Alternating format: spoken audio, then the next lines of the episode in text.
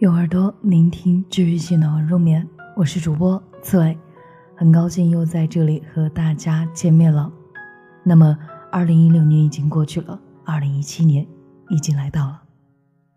你有什么未完成的，或者是想要完成的目标和心愿呢？记得抓紧时间。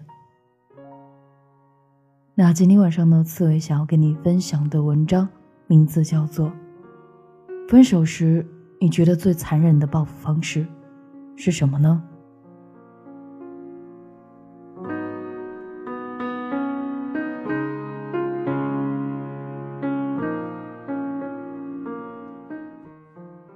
有些问题，在分手时，你并不知道答案，也一定不以为然，但久而久之，你才发现。他临走时埋下的种子，终有一天扎根了。你呀，竟然不知不觉长成了他曾经的样子。我和阿佐分手大概是前年的事了。我记性太坏，直至今日已经过去的九百多个日夜，让我早已经模糊了当日是如何分道扬镳的。只记得那个时候我在上学。他工作了，叫他阿佐是因为他喜欢听左小诅咒，而左小诅咒的歌在我听来跟收破烂那破锣差不多。其实我是一个很懒惰的年轻人，并且有严重的拖延症，如同这几天北京的太阳，躲在雾霾中懒得露面是一样的。我坐飞机总要赶到最后一刻，买了头等舱的机票，却从来没去过休息室。原因是没来得及进去呢，就要飞了。不临出门了，绝对不肯洗头化妆，总要掐着时间再爬下床。一遇到堵车，总被人骂迟到大王。写文也要拖到最后一刻才肯交给编辑排版，气得编辑恨不得每天都要泪眼汪汪。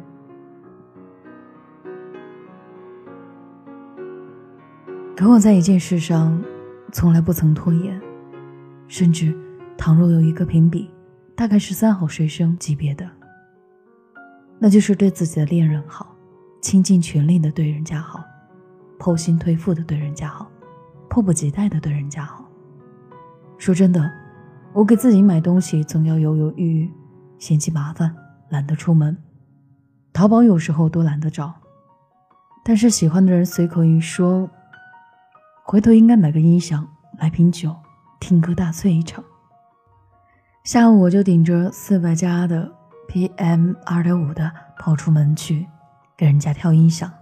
讨论八卦时，人家说吴亦凡那件衬衫还挺好看的，马上拿着那张照片问了一堆代购，谁能买得到？在距离生日前的一个月开始准备生日礼物，还有情人节、圣诞节、元旦、七夕，几乎一年十二个月。二十四小时，准备礼物似乎都成为了日常的一部分。出了新电话预定时，马上预定两个，因为颜色不一样。我的先到了，恨不得先把自己的给他用，等他的到了再换过来。所以啊，从大前年开始到现在，一路跌跌撞撞，遇到了那么多男孩，没有一个人懂事超过我，一直是我在照顾对方。直到昨天，我发了一个朋友圈，想找一个大人谈恋爱，厌恶了母爱的角色。我反思了很久，我从哪儿学来的这么懂事？想起了阿佐，他就是这样的一个人。张嘉佳有个故事叫《摆渡人》，我们俩都特喜欢。阿佐说，他喜欢故事里小玉的性格，喜欢小玉对玛丽倾其所有的付出。喜欢小玉的热情和真诚，爱情本来就是不顾一切的热烈。倘若要衡量是否值得，只要拍拍胸口问自己，这颗心是不是遇到他的时候会扑通扑通的告白着就可以了。我那时笑着问他：“那碰见我，你扑通扑通告白了吗？”他拉过我的手，放在他的胸口说：“你摸摸。”碰见了你，告白的速度是百米赛跑的。那本书里，小玉爱了马丽十年，我和阿佐只是在一起两年，可这个讨厌的人啊，却不动声色地影响了我未来十年的如何爱别人。在一起时，每个月月末，他会主动帮我把下个月的电话费交上，从未和炫耀提及。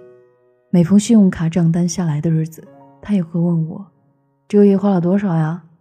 然后自己还进去。各种节日，大大小小的礼物都会准备好一份给我，就连植树节都能买一款树叶形状的项链回来。每年的六月六号，他都要拉着我出去玩。我假称他干嘛呀？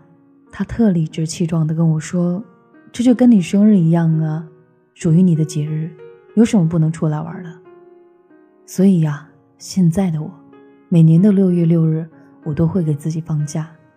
矫情的坏毛病是他给惯的，人是走了，可这些习惯他留下了。甚至就连分手以后，情人节、圣诞节、七夕。过年，我也都收到了他送来的花儿，六十六朵。他最后一次送花给我是去年七夕前，那是分手后他头一次给我留言。他在花上夹着一张卡片：“我要结婚了，以后不送花了，不然对不起他。你也别作了，找个对你好的，你都让我宠坏了，听话。”说到最后那束花时，我哭了。可其实我是个特笨的那种人，不会主动撒娇要礼物，也从不肯提要求。他能做到这些，是因为他会留心我说的每一句话，我喜欢的每一样东西。看见我多瞄了几眼什么物件，只要他买得起，他肯定就记在心里。所以如今，我也成了这样的人。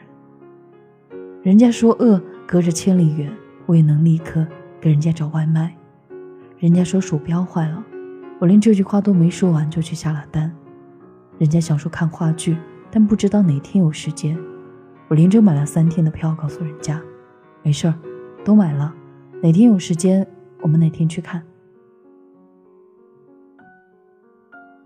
后来的我被许多人夸和我在一起真好，可我自己知道，不是我天生就这么好。是因为我体会过一个人对我好有多温暖。其实我们每一任前任，都是一个摆渡人，他没能陪你到最后，但把你摆渡到了另一个路标的路口。所以啊，当你失恋时留下来的，从来不仅仅是因为那些思念而睡不着的夜，不是那些一个人对着手机发呆露营的孤独，更多的是如同溪水。冲刷了山峦，留下了沟壑，是太阳照射着大地带来了皲裂。就像你走了，就留下了一个成为你的我，潜移默化的我，被你影响了的我。如果你希望我这辈子记得你，你成功了。我的思维，我的生活，我的价值观，帮我记得一清二楚。我想，这大概是爱情里最残忍的报复。你走后，却改变了我，似乎代表着我曾经爱过你，一点一滴都是痕迹。就像这个我，从来不吃鸡肉的人，却爱上了椰子鸡；完全没有早饭的概念，却开始给自己做一碗清晨的粥；放弃了好喝的果汁，一天二十四小时离不开可乐。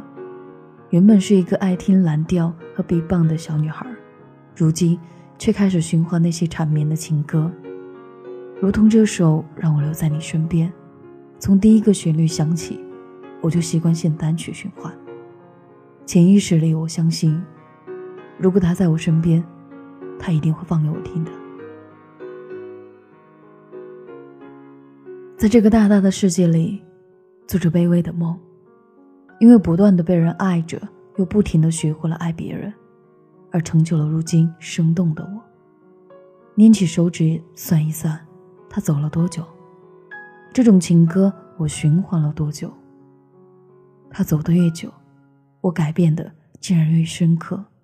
他唱过的歌，读过的书，他想实现的梦想，他照顾人的方式，他说情话的理由，他对一个人好的借口，如今都成了我的套路。写这一篇是因为听说我们俩当年看过那个故事，百度人改成了电影，早已水火不侵的我，却又开始失眠了。不知道他是不是会领着老婆去看，心里会不会想到我们俩倚在沙发上，他拉着我的手摸他胸口的那一刻。我想每个人都有一位阿佐，那些同阿佐一样摆渡过我们的前任。希望你们送走一位又一位，到达了下一站的天后，也能遇到那个终点的旅客，被他爱着和爱着他，如同你和我说的那样。分手后，各自好好过。